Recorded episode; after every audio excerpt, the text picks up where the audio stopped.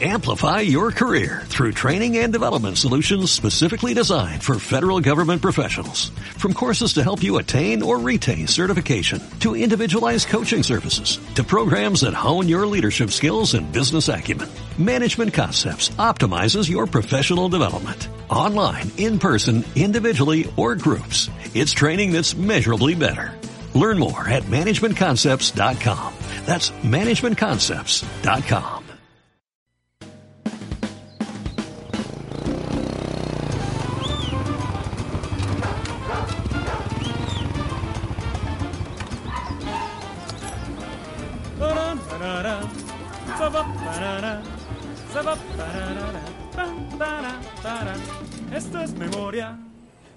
es memoria, esto es memoria en la esquina radio ya.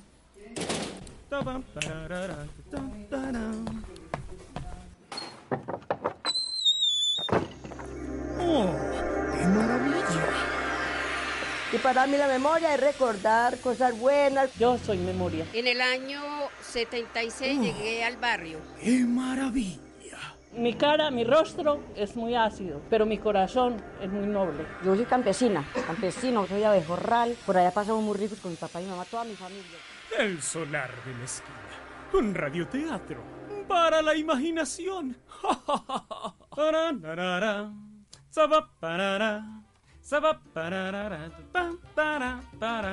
Esto es memoria. El solar de la esquina. Un radioteatro para la imaginación.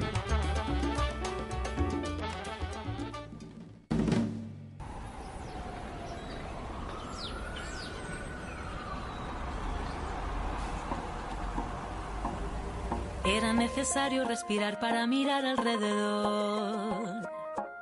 Paseo por La Habana y un café frente al malecón. Con, con, con, comienzan los recuerdos, las espinas a aflorar en mi interior.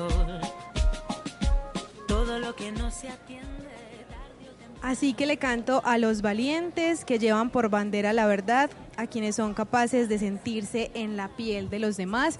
Así nos dice Rosalén en esta canción que se llama Girasoles y que resume muy bien lo que estamos vivenciando hoy en este solar de la esquina. A todos los oyentes de la esquina radio, bienvenidos a un programa nuevo de El Solar, donde hacemos memoria desde diferentes oficios, desde diferentes grupos que se juntan para hacer memoria en esta ciudad. Y pues bueno, hoy estamos en un solar muy central de la ciudad de Medellín. Estamos en la plazuela San Ignacio, más específicamente en el claustro de Confama, en la zona de cafeterías.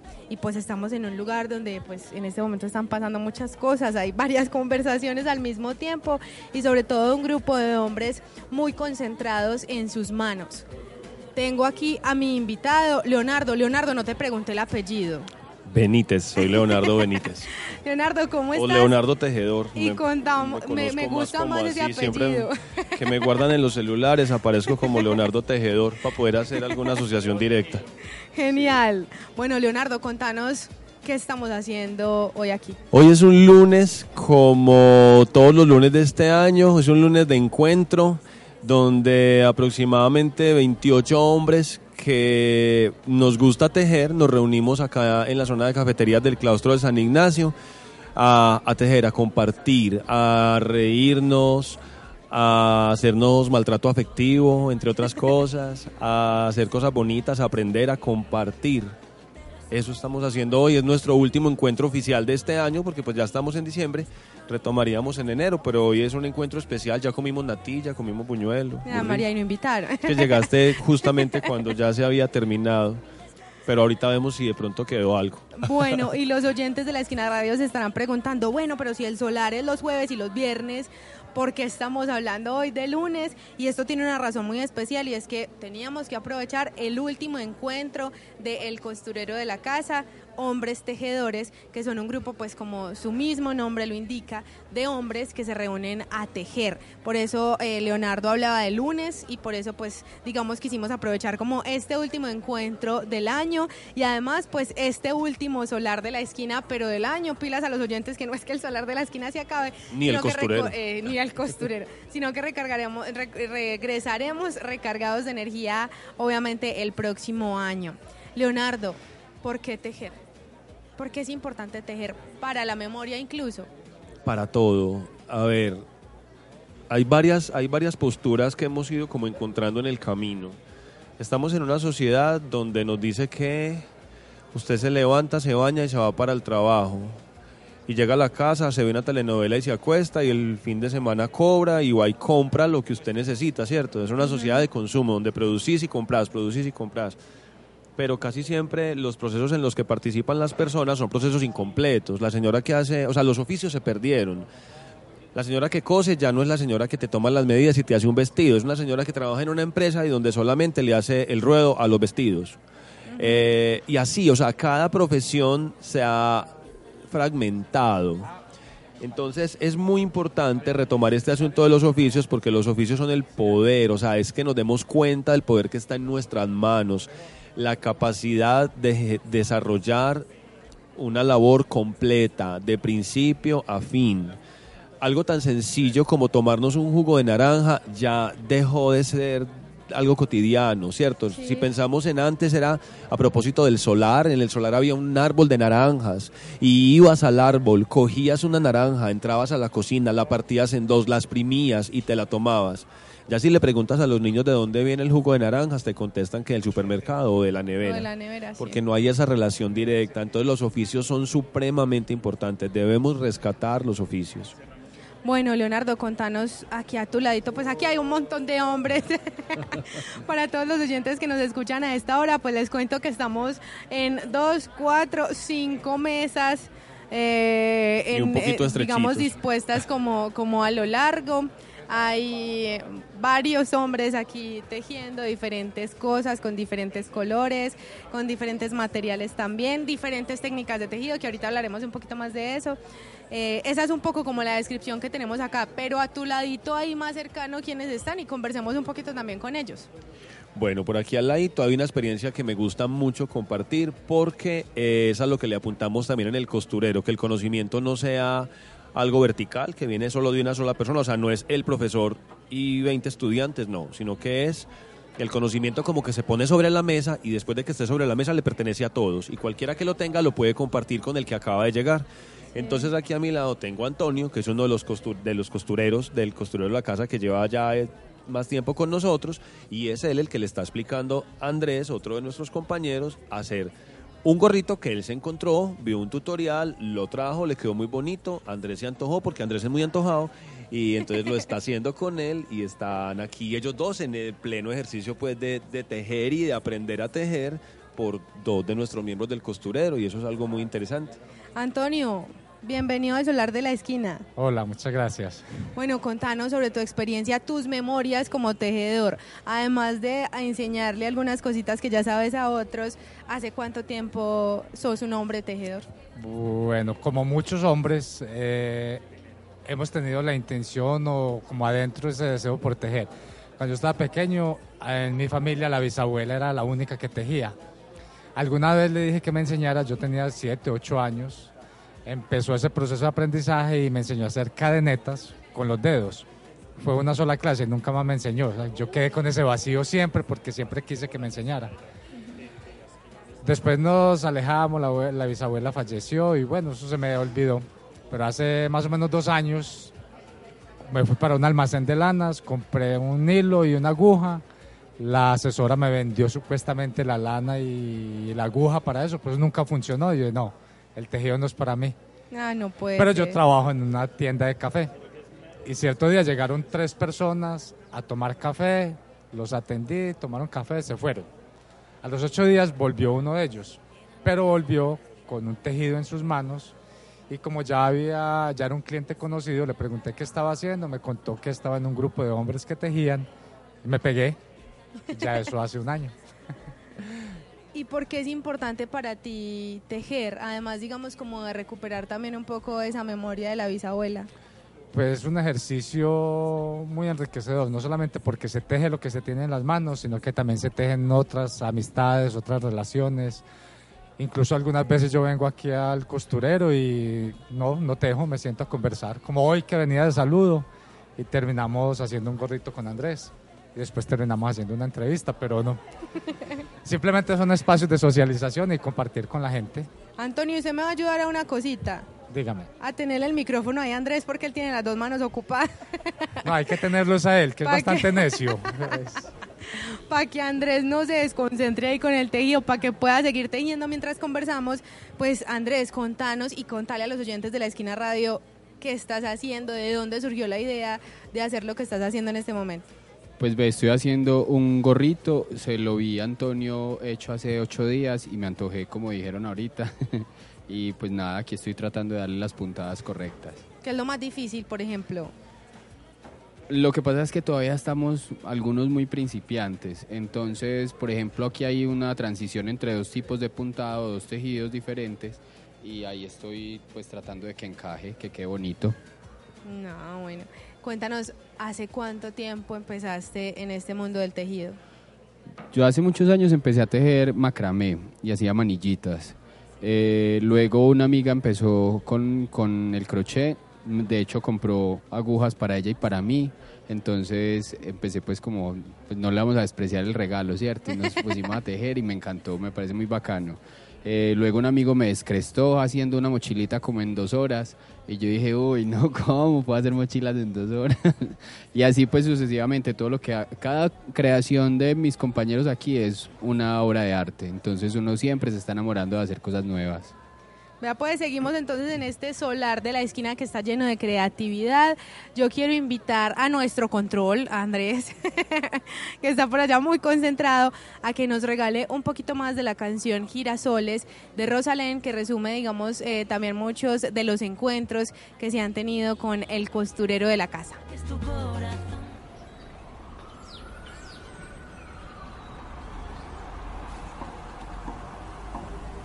Era necesario respirar para mirar alrededor. Paseo por La Habana y un café frente al malecón. Con, comienzan los recuerdos, las espinas a aflorar en mi interior. Todo lo que no se atiende, tarde o temprano reaparece. Ay, pero nos miramos, vaya año pasamos a ver si remontamos. Sin dedicarle más tiempo, y el mundo está lleno de mujeres y hombres buenos. Así que le canto a los valientes que llevan por bandera la verdad. A quienes son capaces de sentirse en la piel de los demás. Los que no participan de las injusticias no miran a otro lado. Que no se acomodan y los que riegan siempre su raíz. A ti mi compañero que me tiendes la mano que es tu corazón bondad.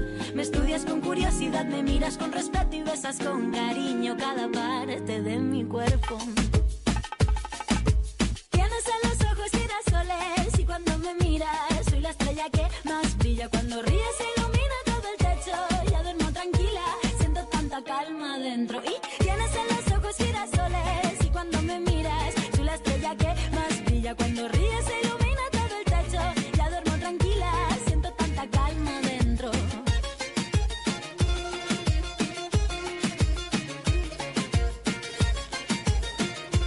Todavía no empiece la vuelta, que hay que aumentar, que esto de otro color, que así se cambia el color. Esas son algunas de las cosas que estamos escuchando en este momento aquí en el solar de la esquina con el costurero de la casa. Estamos en el claustro de Confama en San Ignacio y pues bueno, Leonardo Tejedor, que ese, ese, ese nombre completo me gusta más. Contanos, para poder llegar a este grupo, empecemos hablando sobre vos como hombre tejedor. ¿Cuándo empezó el asunto de tejer en vos? Bueno, un poquito conectándome con la historia de Antonio, también soy de un pueblo, de Urrao, Antioquia, y alguna vez mi primer contacto con el tejido fue mi abuela, que ya no está pues acá con nosotros, la señora Josefina Herrera, Josefa. Eh, ella, yo la veía tejiendo, mi mamá tenía un almacén y recuerdo que las prendas más caras y más exclusivas que se vendían ahí eran los ajuares para bautizo que tejía mi abuela. De hecho, muchas veces las mujeres desde que estaban en embarazo iban a encargar el del bautizo, porque si no lo encargaban con tiempo, no podían tener el vestido para el bautizo de sus hijos. Ah, me Y- imagino semejante trabajito. Imagínate, era lo más, era como lo más exclusivo que vendía mi mamá en el almacén. Eh, pero en esa época yo no tenía pues como ningún interés. Cuando yo estaba en, en el bachillerato, más o menos como en, no sé si noveno o décimo, quería una mochila. Entonces como que, ay, mi abuela teje. Le voy a decir a mi abuela que me enseñe a tejer porque nunca tuve como... Cuando quería una mochila nunca dije como quiero comprarme una mochila o quién me hace una mochila, sino quiero que hacerme una mochila. Entonces eh, pensé como en eso y mi abuela pues fue muy particular porque como un poquito reacia a enseñarme porque primero me, empezó a enseñar pero yo creo que mi mamá no le hizo muy buena cara y luego me dijo como no pues si quiere aprender míreme y tiene mucho que ver con este asunto de, del machismo pues que al que estamos sometidos tanto hombres como mujeres porque afecta yo creo que de igual manera a ambos géneros. Y entonces no, tejer no es para hombres, entonces no, pues mi hijo si quiere míreme. Y, y, pues, yo eso hice, la miré y como que miré bien y ahí me encarreté, cogí una aguja y nunca jamás en la vida la volví a soltar.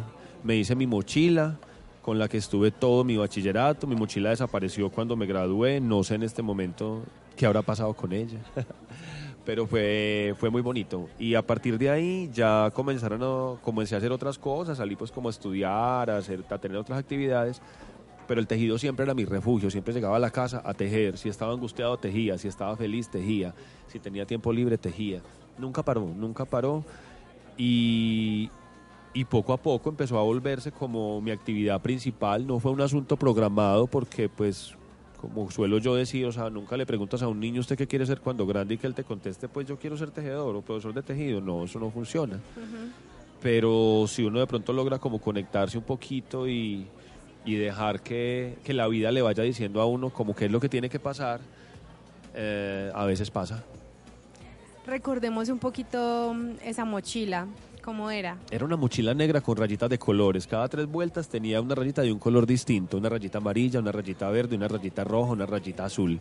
Nunca se me va a olvidar, siempre, siempre la tengo aquí como en... Era, además la había hecho del tamaño exacto de mis cuadernos y cada día tenía que llevar cinco cuadernos, entonces yo los metía y era como un estuche, o sea, era, era la mochila perfecta para el tamaño de mis cuadernos. Fue una cosa muy simbólica, muy bonita para mí. Me sentía muy orgulloso cada que alguien me, me la admiraba y me preguntaba quién me la había hecho y yo le contestaba con mucho orgullo que yo.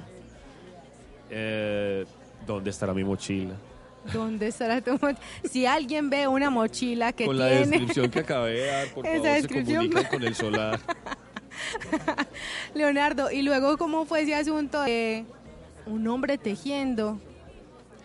Es muy particular porque yo habían algunas cosas de las que era consciente y otras no. Por ejemplo, yo sabía que lo que yo estaba haciendo no estaba bien, no era correcto. Y yo no lo hacía en público porque me daba pena. Y mira que te estoy hablando como si yo estuviera haciendo algo malo, como si fuera algo como consumir drogas, pongámoslo a ese nivel, algo ilegal. Eh, y nadie me decía que estaba mal o que no podía hacerlo, nadie, pero, pero estaba implícito en, en todo el asunto que, que se mueve, lo que te decía ahorita, por el machismo. Entonces yo tejía al escondido, yo tejía en mi casa, la única que me veía tejiendo era mi mamá. No me daba pena mostrar lo que ya yo había hecho, porque además yo no salía diciendo que lo había hecho yo, yo simplemente me ponía mi mochila y cuando alguien, y normalmente eran hombres los que me decían, tan bonito esa mochila, tal cosa, ah, la hice yo. Cuando ya yo decía la hice yo, yo me encontraba con reacciones como, es tan raro, y, y entonces me daba cuenta que tenía que seguir eh, haciéndolo solo. Pocas veces, pocas veces lo hice en público al principio y, y si me pasaban varias cosas, la mayoría pues eran como agradables porque es más como los prejuicios que uno tiene, pero también pasaban cosas extrañas como preguntas malintencionadas o miradas así de soslayo como, como raras, pero la verdad yo estaba tan ocupado haciendo lo que a mí me gustaba que no era como muchas bolas que le parara. Bueno, estamos hablando de hace más o menos cuántos años.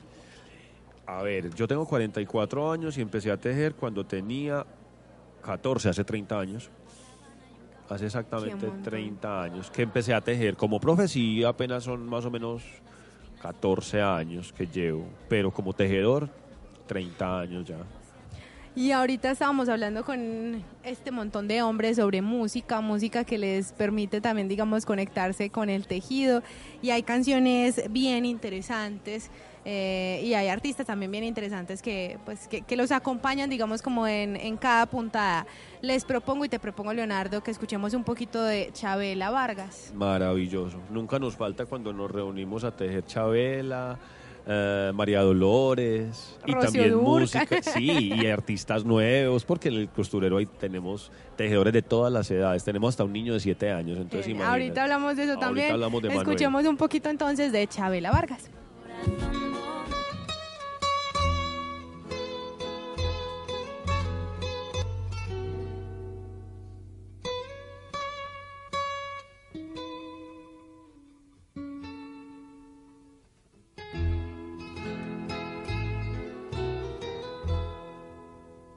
Probablemente ya de mí te has olvidado y sin embargo yo te seguiré esperando. No me he querido ir para ver si algún día que tú quieras volver me encuentres todavía. Por eso aún estoy en mi lugar de siempre, en la misma ciudad, con la misma gente, para que tú al volver no encuentres nada extraño y sea como ayer y nunca más dejarnos. Probablemente estoy pidiendo demasiado. Se me olvidaba que ya habíamos terminado, que nunca volverá, que nunca me quisiste. Se me olvidó otra vez que solo yo te quise.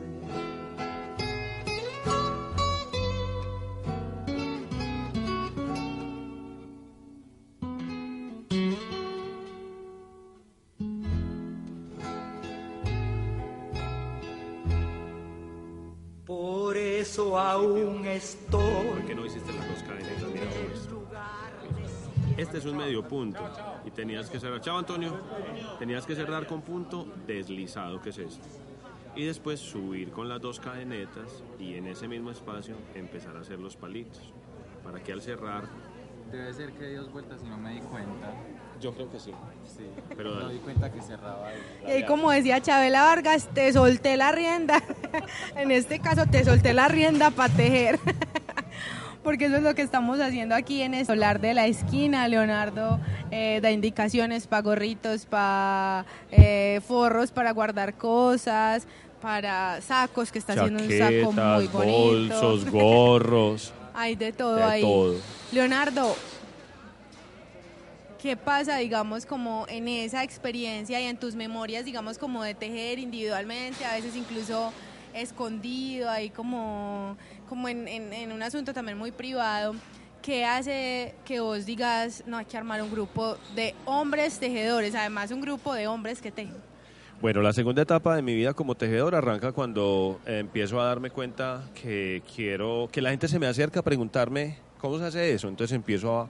Yo no me doy cuenta cómo me convierto en profesor de tejido. Cuando yo menos pienso estoy con grupos de tejidos y trabajé para una empresa grande acá de la ciudad que comercializa eh, lanas y todo ese tipo de cosas. Trabajé con ellos 12 años como profesor de, de tejido, ¿cierto? Pero entonces en los costureros siempre llegaban mujeres el punto 5% eran hombres y llegaban y a los dos meses se iban o aguantaban tres meses y se iban. Entonces yo empecé a preguntarme como, bueno, ¿qué pasa con los hombres? O sea, los hombres no quieren tejer, no les gusta tejer, los hombres no tejen. Soy el único hombre que teje pues en este lugar o ¿o qué es lo que pasa? Y empecé a conocer a algunos hombres así como de forma particular que también tejían y lo hacían como yo, en la casa, como medio al escondido no figuraban mucho. Entonces, eh, yo estaba en un proceso en este momento de trabajar en un colegio, en un colegio de pedagogía Waldorf, el Rudolf Steiner, y era profesor de tejido desde el primer año hasta noveno. Eh, y decidí terminar con esa etapa ya pues como de colegio porque estaba un poquito como agotado, quería regresar a mis clases con adultos y me vine de nuevo a vivir al centro de la ciudad que siempre me ha gustado mucho. Y en ese momento un amigo me hizo una propuesta, me dijo, ves que en el lugar donde yo trabajo queremos tener un costurero. Y entonces eh, miremos a ver cómo hacemos, no sé qué. No tenemos plata para pagarte, pero nosotros ponemos el espacio. Y yo dije, ah, aquí fue, aquí pongo yo las condiciones. Listo, montamos un costurero, pero de hombres. ¿Cómo así que de hombres? ¿Y quién va a venir? Ya, vamos, vamos a ver quién va a venir. El primer día estuvimos tres personas, Carlos Mario Campuzano, el amigo que me invitó, Aaron Sea, que hoy es como mi compañero de proyecto y es como mi mano derecha, pues como, como en todos los asuntos de gestión, en este momento no está con nosotros. Eh, y arrancamos tres. Al otro día cinco, a los ocho días siete y más o menos en 15 días el grupo ya estaba por ahí de 15. Y aquí vamos, vamos más o menos en 28. Digamos que hay 12 que son de base y el resto itinerantes, los que van y vienen, los que llegan por curiosidad, los que el horario del trabajo se los cambiaron y no los dejó venir pero feliz contestándome la pregunta, a los hombres sí tejen, a los hombres sí les gusta tejer y los hombres necesitamos espacios para socializar distintos a la cerveza, al fútbol, al billar, necesitamos motivos para encontrarnos, necesitamos otras dinámicas, necesitamos aprender a respetarnos, este es un espacio de ciudad donde se construye tolerancia, vos aquí ves personajes sentados uno al lado del otro que en ningún otro lugar de la ciudad los vas a ver sentados solamente acá, solamente acá. De pronto en el metro o en un bus porque les tocó sentarse en uno al lado del otro. Pero acá baja uno la guardia y se da uno cuenta de que tenemos más cosas en común de las que creemos. Ahí está entonces un espacio eh, de memorias que tienen que ver con la tolerancia, con tejer no solamente puntadas para tener productos muy bonitos, muy coloridos, sino también tejer historias. Eso es lo que nos trae en este momento el solar de la esquina. Se nos está acabando un poquito ahí ya el tiempo en esta primera parte, pero es muy importante, Leonardo, que la gente sepa que mañana a esta misma hora, a las 6 de la tarde, van a poder seguir escuchando la historia de El costurero de la casa, hombres que tejen. Vamos a ver, a conversar un poquito más con, con estos hombres. Más Claro o menos, sí. ¿cuántos hombres tenemos aquí hoy? A ver, muchachos, quédense quietos que los voy a contar. 2, 4, 6, 8, 10, 12. Antonio se fue, pero contémoslo. 13. Y yo 14. 14 hombres que en este momento están reunidos para tejer y que nos van a seguir contando sus memorias como tejedores y además como hombres tejedores. Esto es El Solar de la Esquina, un radioteatro para la imaginación. Seguiremos entonces mañana con El Costurero de la Casa. Iba a decir que recuerden seguirnos en redes, El Costurero de la Casa, en Instagram y en Facebook. Ahí está. Y los hombres para que se animen a que vengan a este espacio a tejer. Es gratuito. Sin dedicarle más tiempo y el mundo está lleno de mujeres y hombres buenos. Así que aleca los valientes que llevan por bandera la verdad. A quienes son capaces de sentirse en la piel de los demás. Los que no participan de las injusticias no miran a otro lado. Los que no se acomodan y los que riegan siempre su raíz. A ti mi compañero que me tiendes la mano que es tu corazón bondad. Me estudias con curiosidad, me miras con respeto y besas con cariño cada parte de mi cuerpo. Tienes en los ojos girasoles y cuando me miras soy la estrella que más brilla. Cuando ríes se ilumina todo el techo, ya duermo tranquila, siento tanta calma dentro. Y tienes en los ojos girasoles y cuando me miras soy la estrella que más brilla. Cuando ríes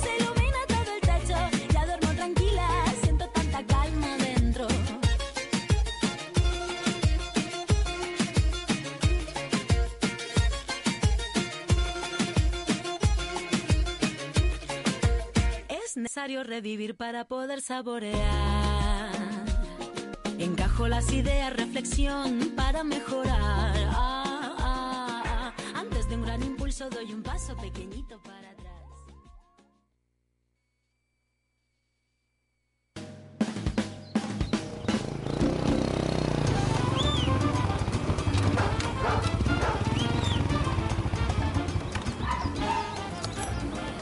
Parán, parará,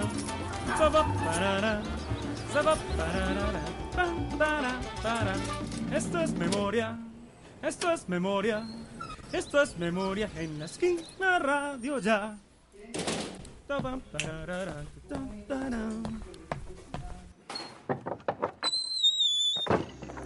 ¡Oh, qué maravilla! Y para mí la memoria es recordar cosas buenas. Yo soy memoria. En el año 76 llegué al barrio. ¡Qué maravilla!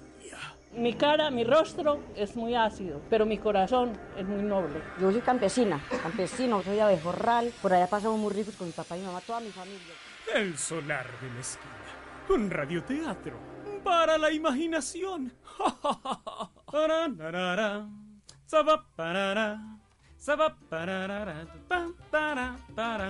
Esto es memoria. El solar de la esquina.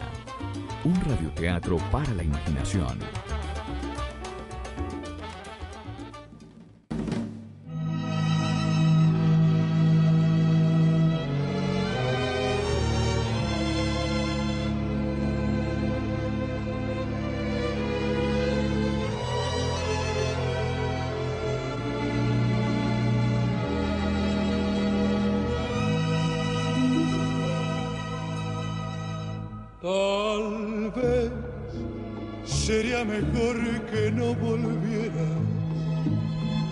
Quizás sería mejor que me olvidaras.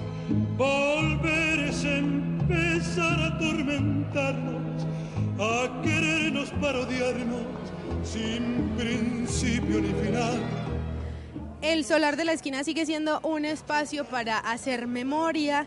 Volvemos a esta segunda parte del programa de esta semana. Todos los oyentes que se vinculan a esta hora con el solar, hoy viernes. Y para los que no escucharon ayer, les cuento que hicimos la primera parte sobre un grupo de hombres muy especial que conforman el costurero de la casa, hombres que tejen, y pues seguimos con ellos aquí hablando un poquito de sus memorias como tejedores.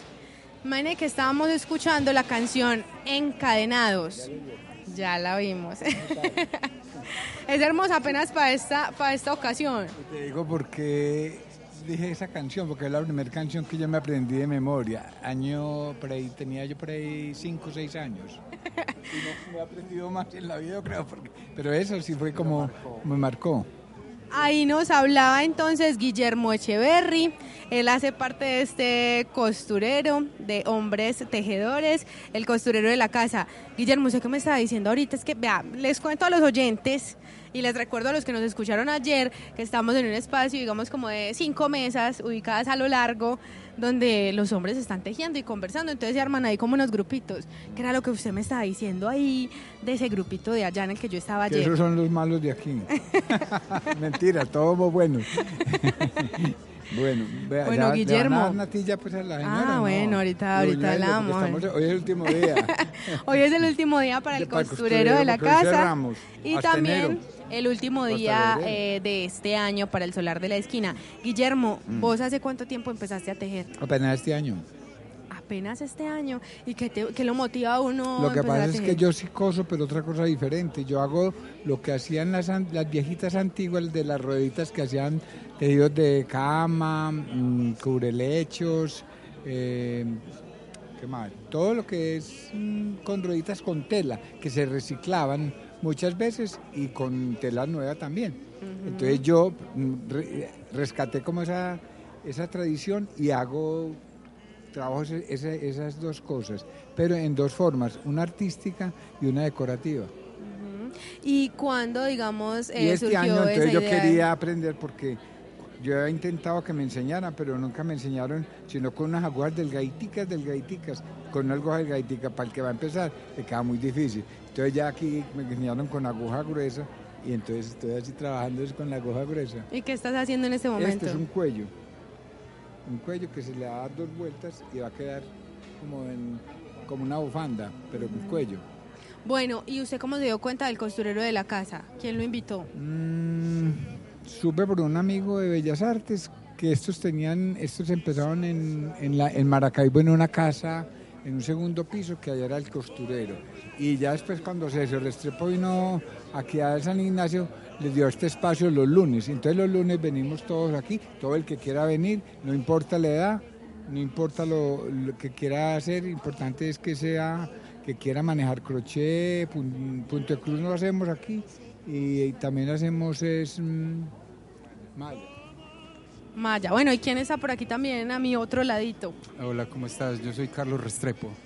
Eh, a ver, yo como vine acá a resultar en el costurero, a ver, yo soy artista plástico y por medio de, de esto que estudio, eh, pues que estudié, conocí un amigo que él, él estaba acá en el costurero y me dijo, ¿a usted le gusta tejer o le gustaría aprender? Y yo pues algo de, de artista tengo y no sé cómo aprender otra cosa para, para complementar lo otro. Entonces la idea de ahorita lo que tengo es aprender a tejer bastante para poder hacer un cuadro o una obra donde tengan que ver las dos cosas. ¡Qué genial!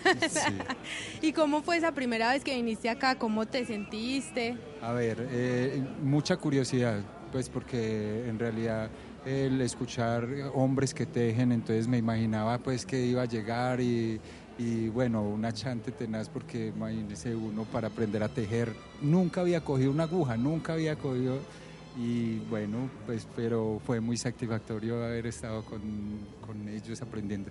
¿Y qué estás haciendo en este momento? Eh, en este momento estoy haciendo un cardigan, que es supuestamente ahorita Como un pa- chalcito. eh, no, es un abrigo largo. Ah, ok. Ajá. Entonces lo estoy haciendo, es en malla, es una puntada bien bonita, son dos agujas con las que uno trabaja y bien ahí le estoy dando, bien juicioso. Bueno, ¿qué significa para ti tejer? El tejer, el- yo creo que es el salir de, de lo cotidiano, el, el relajarse, el estar uno tranquilo, es como esa el salirse uno del estrés. Para mí es, eso es lo importante del tejer y, y algo que me llama mucho la atención. Sí. Bueno, yo aquí estoy con las manos repartidas porque estos hombres no pueden coger micrófono hoy.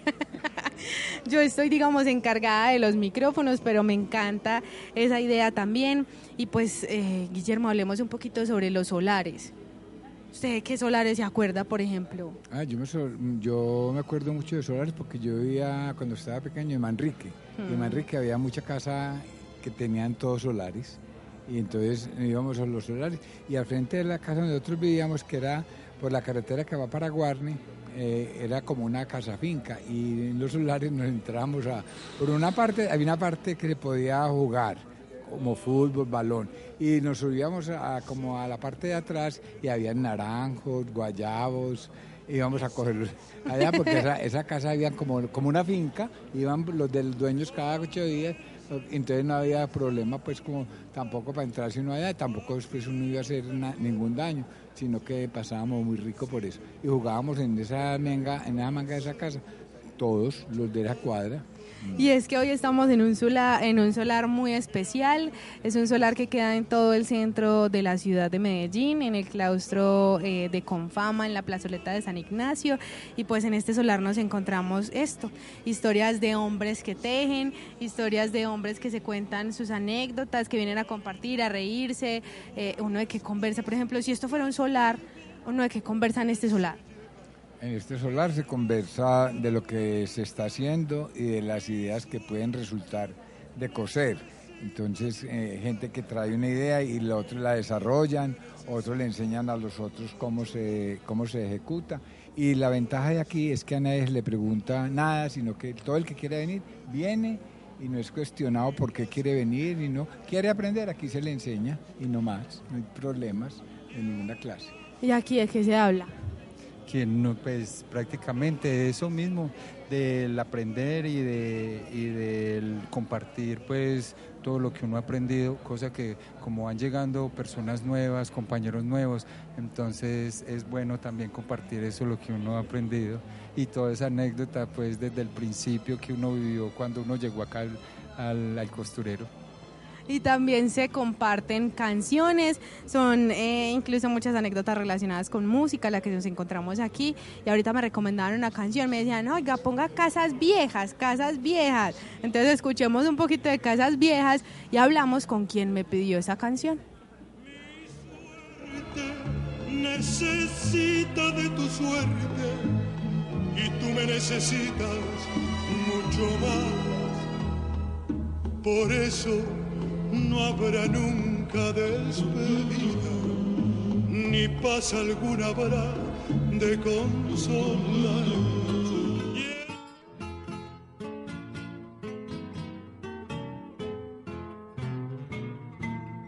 ¿Quién vivió? ¿Quién vivió en estas casas de ayer? Casas viejas que el tiempo bronceó, patios viejos colores de humedad, con leyendas de noche de amor, platinados de luna los vi y brillantes con oro de sol. Y hoy sumisos los veo esperar la sentencia que marca el adiós y a llamar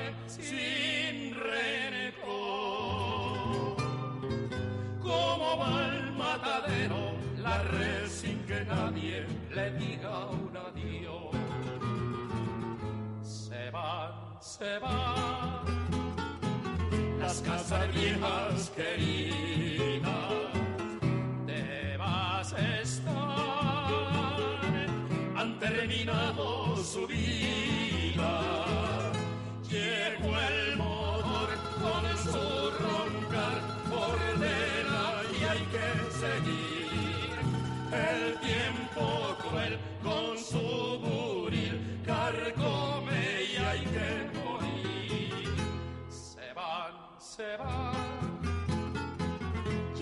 Llevando a cuesta su cruz. Como las sombras se alejan y esfuman ante la luz. El amor, el amor coronado de luz.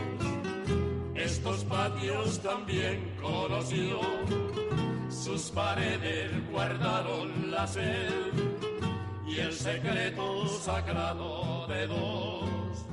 Las caricias vivieron aquí, los suspiros cantaron pasión. Las casas viejas queridas, así como este espacio en el que estamos, un espacio que guarda mucha memoria de la ciudad de Medellín, que se encuentra en pleno centro y que pues me atrevería a decir que es uno de esos primeros edificios que existió aquí, que pues obviamente debe guardar muchas memorias y pues en unos años, Diego, ¿cómo estás? Muy bien, muchas gracias. Bueno, en unos años yo creo que esta casa va a contar las memorias de unos hombres que se reunían a tejer. ¿Vos qué pensás? Excelente. Bueno, Diego, contanos por qué esa canción de Casas Viejas. Porque me hace acordar mucho como de los años antaños de mis abuelos, de mi mamá cuando estaba joven, que hacían también, que también tejían y se sentaban en la cocina a tomar tinto y a tejer y ponían esa música. Entonces de todo eso como que me, me van como dando esos recuerdos bonitos y tristes. Bueno, Diego, ahorita me estaban contando por allí un secreto, Sí, que es que usted es zurdo. sí. Uno, hace- uno ¿cómo hace zurdo para tejer, por Dios? Nos tenemos que acostumbrar a todo. ¿Cómo aprendiste? Pues me demoré un poquitico, pero ahí, ahí, ahí vamos, ahí vamos yendo. Pero sí, soy zurdo. Toda la vida lo he sido. Toda la vida he sido zurdo y, y to- y todo lo hago con la zurda. Bueno, y contanos qué estás tejiendo, qué estás aprendiendo a Haciendo un tejer. cojincito. Vamos a ver cómo queda, ojalá quede bonito. ¿Qué sentís vos en este espacio? Ahorita me estabas contando esa experiencia con el cigarrillo, por ejemplo. Ah, no, pues este espacio es excelente porque, mm, pongamos para una persona fumadora como yo, eh, eh, es muy bueno porque está uno entretenido haciendo algo y no le provoca pararse. Usted no se acuerda uno ni que tiene que fumar, ni que ni, ni le dan como esas ganas a uno de fumar. Por eso es bueno porque le va quitando a uno como el hábito será de- del cigarrillo por poquiticos. Escuchemos entonces otro poquito ahí de la canción Casas Viejas.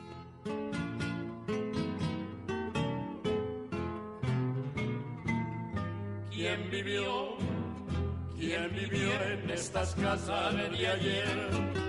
Casas viejas que el tiempo bronceó, patios viejos colores de humedad, con leyendas de noche de amor, platinados de luna los vi y brillantes con oro de sol.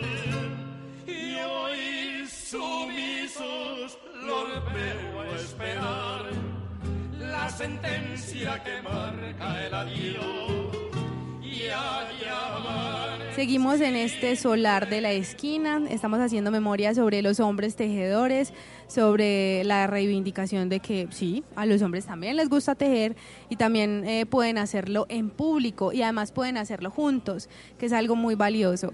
Leonardo, yo me he dado cuenta por ahí de algunas actividades que ustedes han hecho, de salir a la calle en Junín, eh, afuera del teatro Pablo Tobón, de varias, yo es que yo vine, pero de algunas cositas que ustedes han hecho para decirle a la ciudad, sí, hay hombres que tejen y que además somos hombres que nos juntamos a tejer y aprender cosas como cualquier costurero de mujeres que pues digamos es más común verlos de mujeres. Ajá. A ver, la idea es que eh, esto es como un gesto poético, digo yo a veces, eh, que no va más allá, o sea, no, no estamos cambiando el mundo, pero sí son como, como las pequeñas cosas que se hacen con, alma, con el alma y con amor y que le apuntan como a que, a que nos volvamos un poquito más incluyentes, tolerables y que nos concentremos más en lo que estamos haciendo nosotros y no en lo que están haciendo los demás, si, si es para juzgar pues o criticar. Eh, así como los hombres tejen, las mujeres pueden, no sé, manejar bus, tirarse en paracaídas, mm, pues, o sea, es que los oficios no tienen género, es como lo que siempre decimos, los oficios no tienen género. Y otra de las cosas que nos gusta muchísimo hacer es salir al espacio público. Yo creo que por ese asunto de haber estado eh, encerrados tejiendo al escondido tanto tiempo, entonces a uno le da mucha alegría como ver la reacción de las personas. El Teatro Pablo Tobón Uribe es nuestra segunda casa después de Confama. Ellos tienen una actividad que se llama Día de Playa. Eh, ahorita pues es- con las actividades que están haciendo en, la playa está quieta. El año que entra retomamos. Allá nos encontramos con ellos y, y tejemos. Tenemos un stand donde eh, vendemos algunas de las cosas que los muchachos hacen. Hemos hecho varias intervenciones en espacios públicos con diferentes instituciones de la ciudad. Por ejemplo, con la Universidad de Antioquia hicimos una intervención en el Paseo Cervantes frente a el, el edificio de Bellas Artes. Ahorita hace poquito hicimos una en la plazuela San Ignacio con Confama. Eh, hemos hecho trabajos para empresa privada. eh, los que nos sigan en redes, como les dije ahorita, del costurero de la casa, en Facebook o en Instagram pueden ver las fotografías de estos trabajos que venimos realizando. El último fue con Secretaría de la Mujer. Este año la Secretaría le está diciendo a los hombres, mire, respete a las mujeres, ¿cierto? Si una mujer se pone una minifalda, no se la está poniendo para que usted le mire las piernas, Ajá. pues, o si se lo está poniendo para eso, usted no tiene ningún derecho a, a sobrepasarse. Si usted ve a una mujer eh, en un lugar sola, eh, que no le quede más fácil abusar, que le quede más fácil proteger. Entonces fue muy bonito porque fuimos invitados también como a ser parte de esa campaña donde decimos soy hombre y respeto a las mujeres y las, y las acompaño y las valoro y valoro su, su opinión y, y todo este tipo de cosas. Entonces mira que que tejer es eso, tejer es unir, tejer es entrelazar, tejer es construir, es crear y da para todo y combina con todo. Incluso en los hombres. No en todos, o sea, es que somos seres humanos, hace rato que deberíamos de dejar de hablar, ¿cierto?, de hombres y mujeres, pero ah, todavía tenemos que hacerlo, entonces listo, hagámoslo, hagámoslo todavía y, y repitámoslo mil veces hasta que ya nos suene a disco rayado y nos demos cuenta de que somos seres humanos viviendo juntos, haciéndonos compañía, hagamos que esa compañía sea agradable y que sea bonita y concentrémonos en lo que nos une, no en lo que nos divide. Esa es como la idea. En estos días yo escuchaba en una entrevista también que te hacían, era, eh, digamos, como ese sueño de que en algún momento exista el costurero. No Sí. hombres, no mujeres solos. Aparte, contanos un poquito también de ese sueño. A ver, es que yo me acuerdo mucho cuando por primera vez en la vida yo escuché la palabra feminicidio. Yo decía, Dios mío bendito, así de jodidos estamos que tenemos que nombrar el homicidio de una mujer de forma particular. Y claro, nosotros nos ponemos a mirar y en este momento eh, es lo femenino lo que se agrede y es la parte masculina de la sociedad, porque es que ni siquiera es el hombre ni la mujer, porque incluso se agrede lo femenino en el hombre, porque nos encontramos con que muchas mujeres se acercan a decirnos, ah, y ahora también se van a apoderar del tejido, una cosa que por siglos nos ha pertenecido a nosotras. Las miramos como con ojos de ternura diciéndoles, no, mira, no es eso, al contrario, estamos haciendo que, que los hombres también tengan esa parte sensible, porque es que recuerden que somos una sociedad muy machista, la cultura paisa, muchos de nosotros somos machistas, que pesar tener que decirlo y que reconocerlo, pero es por nuestras propias madres, porque si entrábamos a la cocina, ¿qué nos decían? Los hombres en la cocina, y eso tiene, la terminaban de infinidad de maneras. O si juegan a las muñecas, o si... Sí, un montón de cosas que son muy sutiles, pero eso ya nos estamos dando cuenta del daño que eso hace. Los hombres no lloran, usted es un berraco, usted es muy macho. Eh, mira, te voy a contar una cosita rápida. Uno de, uno de mis costureros, una señora dijo, eh, no, es que una de mis hijas, un- mi hijo está muy mal casado porque fui a visitarlo y lo encontré en la cocina, arreglando, cuidando a los niños. No, esa mujer no sirve, no es una buena esposa, pobrecito mi hijo. En cambio, mi hija, mi hija sí está muy bien casada. Se casó con un hombre que le ayuda en la casa a todo. Ella no tiene por qué preocuparse por nada, porque ella llega cansada y él le dice, mi amor, le hago un juguito. Mira la concepción que a veces nosotros tenemos y no nos damos cuenta, la tenemos tan interiorizada, la tenemos tan metida. Entonces, retomando lo que yo te decía, cuando tenemos que nombrar el feminicidio, el asesinato de una mujer cometido por un hombre, porque es que en esta cultura machista lo masculino ataca a lo femenino. Casi siempre lo masculino en el cuerpo de un hombre y lo femenino en el cuerpo de una mujer. Pero ya tenemos que empezar a darnos cuenta que no es eso. El asunto va más allá para responder a tu pregunta. Claro, yo quiero que un día el costurero de la casa, hombres que tejen, deje de existir. Porque simplemente es el costurero de la casa, gente que teje, seres humanos que tejen y nos encontremos. Pero por ahora es necesario. Necesito que se fortalezca esto, necesitamos que nos miren. Eh, no es deseo de protagonismo, ni mucho menos.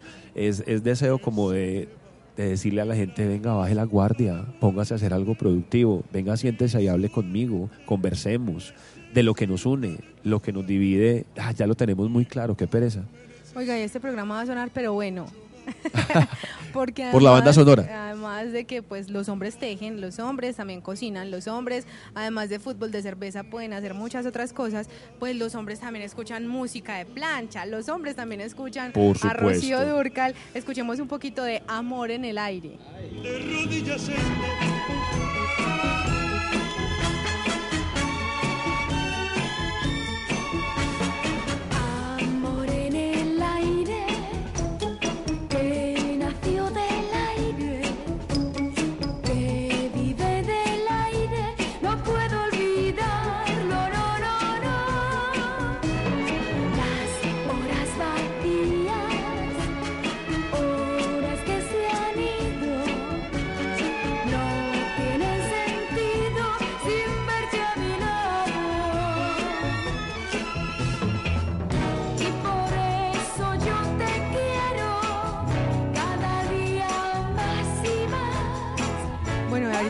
así, abuelo de pájaro, como dicen por ahí, y son más o menos 13, 14 hombres los que están en este momento con nosotros, que están tejiendo ahí muy concentrados en sus proyectos, pero entonces para que todas sus voces se irradien en este solar de la esquina, les vamos a preguntar su nombre y en una palabra qué significa tejer en sus vidas. Arranquemos por aquí.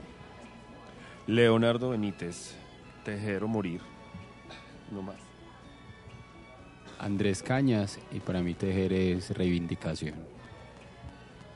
Soy Ángel Ángel y para mí significa contemplación. Bueno, y de Ángel, tengo que decir una cosa y es que me estaban contando que apenas, digamos, esta es como su primera vez, su primera vez en el costurero, ha hecho ejercicio de tejer dos veces y yo ya tengo hasta envidia porque está haciendo una cosa preciosa, no me quiero imaginar en la clase número 10, por aquí. Alberto Giraldo, para mí el tejido es crecer como ser humano y como crece el tejido.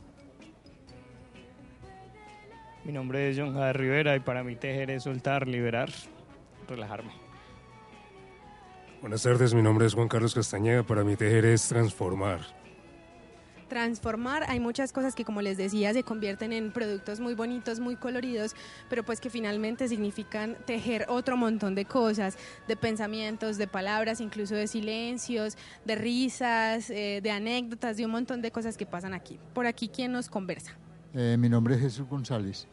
Eh, para mí tejer es dis- distraerme, entretenerme. Gracias, don Jesús. Por aquí, Guillermo Echeverry, para mí coser es lo máximo. Es un yoga pasivo. el yoga pasivo que también se le llama así, por este otro ladito. Eh, yo soy Carlos Restrepo y me transmite tranquilidad. Mi nombre es Jaime Ruiz y tejer es memoria. Tejer es memoria, como lo que hacemos aquí en este solar de la esquina. eh, hacer memoria de las cosas que pasan en la ciudad de Medellín, en este caso en el claustro de Confama, con los hombres que tejen el costurero de la casa. Para ti, ¿cuál es tu nombre? ¿Qué significa tejer? Buenas tardes, mi nombre es Juan David López. Para mí tejer significa concentración, entrar en meditación y creatividad. Muchas gracias. Eh, para mí tejer es mm, añoranza, es historia, es amor familiar. Y por aquí, por último, que veo ahí una hermosa creación de tonos de azul. Es que ojalá que los oyentes de la esquina radio pudieran ver el programa. bueno, ahí vamos a poner foticos en las redes sociales también para que ustedes aprecien los productos que se están haciendo. Contanos vos qué estás haciendo, cuál es tu nombre y para ti qué significa tejer. Bueno, mi nombre es Cristian Rodríguez, estoy haciendo un buzo y para mí tejer es encuentro conmigo mismo. Bueno, entonces aquí están un montón de hombres que se encuentran consigo mismo, que hacen memoria, que tienen un espacio de tranquilidad, de encuentro, no solamente con ellos mismos, sino también con otros hombres y que tienen, digamos, incluso, siento yo, un acto político muy importante de decir, los hombres también tejemos. Leonardo, invitemos a los oyentes de la esquina radio que nos estén escuchando, que se estén preguntando, ¿eso cuánto vale? ¿Cada cuánto se reúnen? ¿Qué se necesita? ¿Tengo que saber algo de tejido?